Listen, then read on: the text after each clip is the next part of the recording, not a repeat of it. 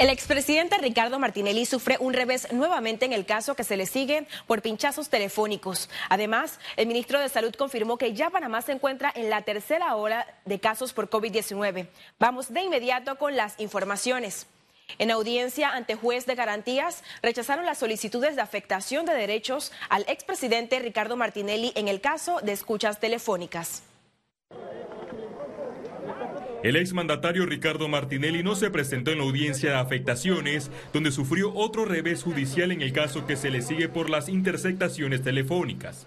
En el fallo, la juez de garantías María José Urbina determinó que no existen vulneraciones y violaciones de derechos y garantías fundamentales. A nosotros no nos sorprende la decisión de la juez, creo que fue la más atinada y el simple hecho de que un tribunal de garantías se pronunciara en la solicitud de prescripción negándola y un tribunal de apelaciones igualmente confirmara eso el 4 de junio, no le quedaba más a la juez hoy de decidir lo que era procedente.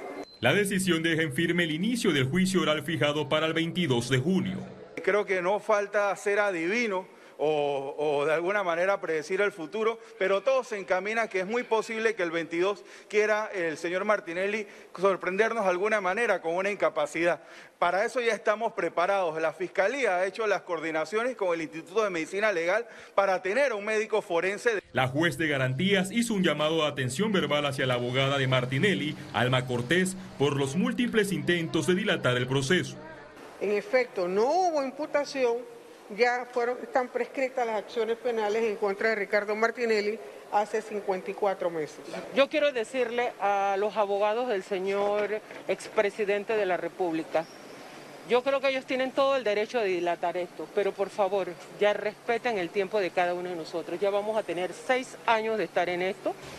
En la audiencia que se realizó en el Salón Auxiliar de la Corte Suprema de Justicia, tanto querellantes como fiscales del Ministerio Público coincidieron en el rechazo del plano de la prescripción penal por posible sustracción de materia. Félix Antonio Chávez, de El Ministerio Público logró la detención del segundo implicado en el caso de la vacunación clandestina. La Fiscalía Anticorrupción ordenó la captura de una persona presuntamente implicada en las jornadas de vacunación clandestinas realizadas el 1 y 7 de junio en Coco del Mar y Punta Pacífica. El aprendido responde al nombre de Aarón, quien se presume acompañó al falso médico Matías Pérez Escudero en la aplicación de dosis de vacunas. El ex fiscal Neftali Jaén, quien presentó una denuncia penal contra Vidatec, solicitó que la investigación sea atendida en otra fiscalía. Entonces una fiscalía anticorrupción no es para estar viendo delitos de estafa ni para delitos que atenten contra la salud pública. Eso así está establecido en las disposiciones del propio Ministerio Público cuando se da la creación de la Fiscalía Anticorrupción y queremos que esto se investigue, que el procurador Caraballo haga su trabajo, rectifique su actuación para que entonces la empresa Vidatec a través de su junta directiva rinda las declaraciones oportunas y aclare cuál fue su grado de participación, porque fíjese que ahora nos enteramos que hay otro detenido y que aparentemente las vacunas sí eran legítimas, las vacunas sí eran de Pfizer. El ministro de Salud confirmó que Panamá ya se encuentra en la tercera ola de COVID-19 debido al aumento de positividad de casos. Ya entramos en esa tercera ola. Lo importante aquí es que esa tercera ola no nos golpee como nos golpeó la primera y la segunda, sino que hagamos que el efecto de esa eh, eh, tercera ola sea suave, sea paulatina y que no provoque eh, grandes efectos en la salud de la población panameña, que no nos provoque alteraciones en el sistema de salud, que gracias a Dios en estos momentos tenemos muy buena capacidad instalada y por supuesto evitando también que provoque lesiones mucho más graves a lo que es la economía. Arranca la jornada de vacunación voluntaria con AstraZeneca en el centro comercial Albrook Mall. En este centro aplicarán dosis de AstraZeneca para la población mayor de 30 años. Las autoridades hicieron un llamado a inscribirse en la página web vacunas.panamasolidario.gov.pa para recibir la cita para la vacunación contra la COVID-19 poder venir al centro comercial a ponerse sus vacunas. Vamos a estar en un horario de 7 de la mañana hasta las 3 de la tarde. Importante que se puedan registrar para poder acudir. Este domingo el centro de vacunación del Rommel Fernández estará cerrado. Esto debido a trabajos de mantenimiento y fumigación en el área. Las personas que estaban agendadas para este día podrán vacunarse el sábado 19 o el lunes 21, así lo informó el Ministerio de Salud. La positividad de pruebas COVID-19 en Panamá se mantuvo por encima de 7%. Veamos en detalle las cifras del Ministerio de Salud. 392.166 casos acumulados de COVID-19. 976 sumaron los nuevos contagios por coronavirus. 544 pacientes se encuentran hospitalizados, 76 en cuidados intensivos y 468 en sala. En cuanto a los pacientes recuperados clínicamente, tenemos un reporte de 375.487. Panamá suma un total de 6.465 fallecidos, de los cuales 6 se registraron en las últimas 24 horas. Tras el incumplimiento de las normas ambientales y sanitarias de la empresa que administra el relleno sanitario en Cerro Patacón, el Ministerio de Ambiente evalúa proceder con una intervención. Estamos sugiriendo que se abra una licitación muy vertical y muy fuerte para que se lo gane una empresa responsable y desde el día uno se le dé un seguimiento serio y responsable al cumplimiento de las normas ambientales y sanitarias de ese relleno sanitario. Si fuera por el Ministerio de Ambiente, cerramos hoy mismo eh, esa administración, pero ocasionaríamos un problema sanitario, un problema ambiental, porque no tendríamos dónde llevar la basura en Panamá. La discusión de las reformas al reglamento interno de la Asamblea Nacional serán parte de la agenda para el nuevo periodo legislativo que inicia este 1 de julio.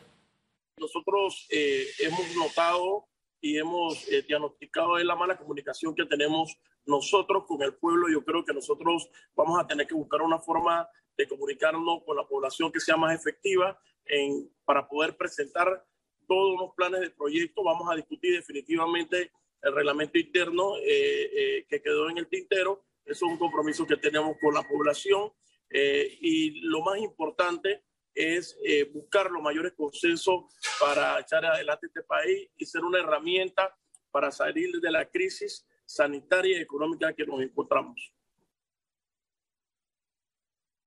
Toma un descanso y recarga energías. Aprovecha tarifas desde 99 dólares para dos personas y disfruta de una estadía libre de estrés en Sheraton Gran Panamá. Llámanos al 305-6560 o visítanos en nuestras redes. Presenta Economía. El Ministerio de Comercio e Industrias recibió cuatro propuestas para la exploración minera en el país. Hay dos compañías panameñas, una compañía española y la compañía canadiense. Así es que vamos a estar evaluando esas propuestas. La condición, y eso es lo importante que se establezca, es que tienen que saldar de la deuda con la Caja del Seguro Social y con los trabajadores y arreglar el tema ambiental. Y eh, nosotros no vamos a dar eh, regalías menores ni vamos a estar exonerando el impuesto sobre la renta, cosa que sí se hacía anteriormente. El Ministerio de Comercio anunciará en un mes la empresa escogida para la exploración de la mina Molejón. Nosotros paralelamente estamos caminando en una en un diálogo para establecer una política minera. Hasta que esa política minera no se termine de definir, nosotros no vamos a dar concesiones de extracción. La minería en Panamá representa el 3.5% del Producto Interno Bruto. El gobierno trabaja en una política minera local que deje mayores ingresos al país y que sea sostenible. Ese es el mensaje que también yo le quiero mandar a las organizaciones ambientales que se sienten en la mesa de diálogo, que lo que queremos hacer es que la minería se desarrolle de forma responsable, de forma sostenible. Yo sé que muchos de ellos dicen que no es posible tener una minería sostenible, pero sí, sí es posible. Es un término, digo, sostenible es integral, no lo veamos solo desde el punto de vista, es el ambiente sostenible. En realidad es para todo, sostenibilidad social.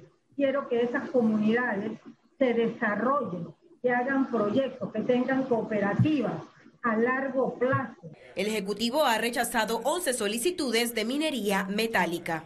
Ciara Morris, Econews. Más de 250 empresas panameñas lideran exportaciones. Así lo indicó en radiografía el director de promoción de exportaciones del MISI, Eric Dormoa. Estamos exportando más de 350 productos y este, estamos llegando a más de 80 diferentes países.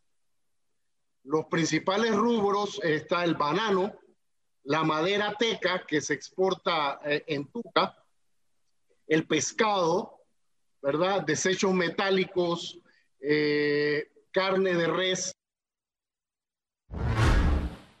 La zona libre de Colón muestra signos positivos de recuperación económica, aseguró el gerente de la zona franca, Giovanni Ferrari, en el programa Radiografía. En estos primeros cinco meses el volumen de actividad se asemeja mucho al del mismo periodo en el 2019. Y esa es una muy buena señal porque quiere decir que ya hemos pasado de lo que es el fondo y sentimos que ahora en los próximos meses eh, vamos a tener ese incremento de, de actividad. El rescate de la caja de seguro social será difícil si no se generan empleos formales. Así lo advirtió el especialista en temas laborales René Quevedo.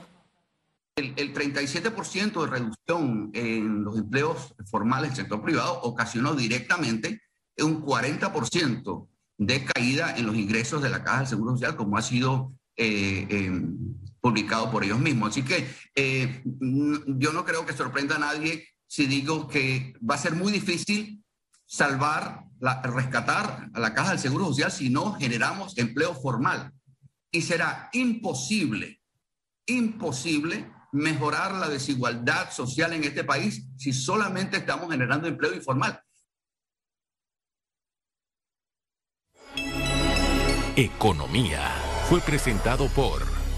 Toma un descanso y recarga energías. Aprovecha tarifas desde 99 dólares para dos personas y disfruta de una estadía libre de estrés en Sheraton Gran Panamá. Llámanos al 305-6560 o visítanos en nuestras redes.